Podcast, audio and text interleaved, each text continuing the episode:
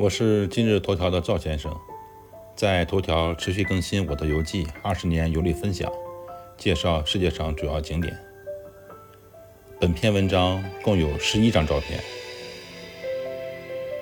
今天是二零二二年八月八日，中华人民共和国人民解放军在台湾周边进行重要军演的第五天。现在，台湾快成了各种反华势力的网红打卡点。美国和立陶宛纷纷来这里刷存在感。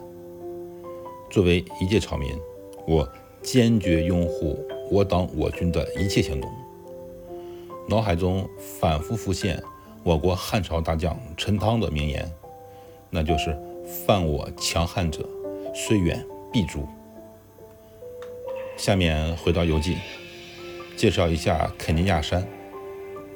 肯尼亚山是东非大裂谷最大的死火山，位于肯尼亚中部赤道线上，在内罗毕北部约二百三十公里的地方，最高峰海拔五千一百九十九米，是仅次于乞力马扎罗山的非洲第二高峰。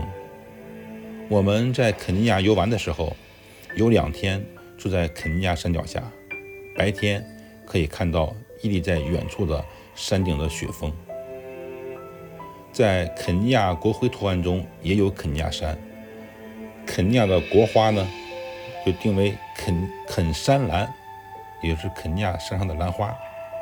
由此可见，肯尼亚山在肯尼亚国民心目中的神圣地位。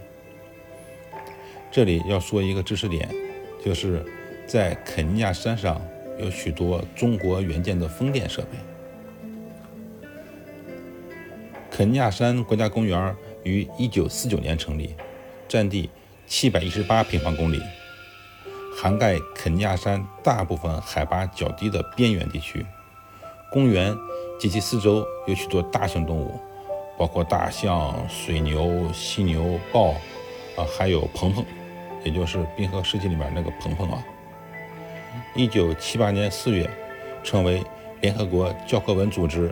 人与生物圈规划的一个生态保护区，从此得到了国际公认。赵先生，二零二二年八月八日。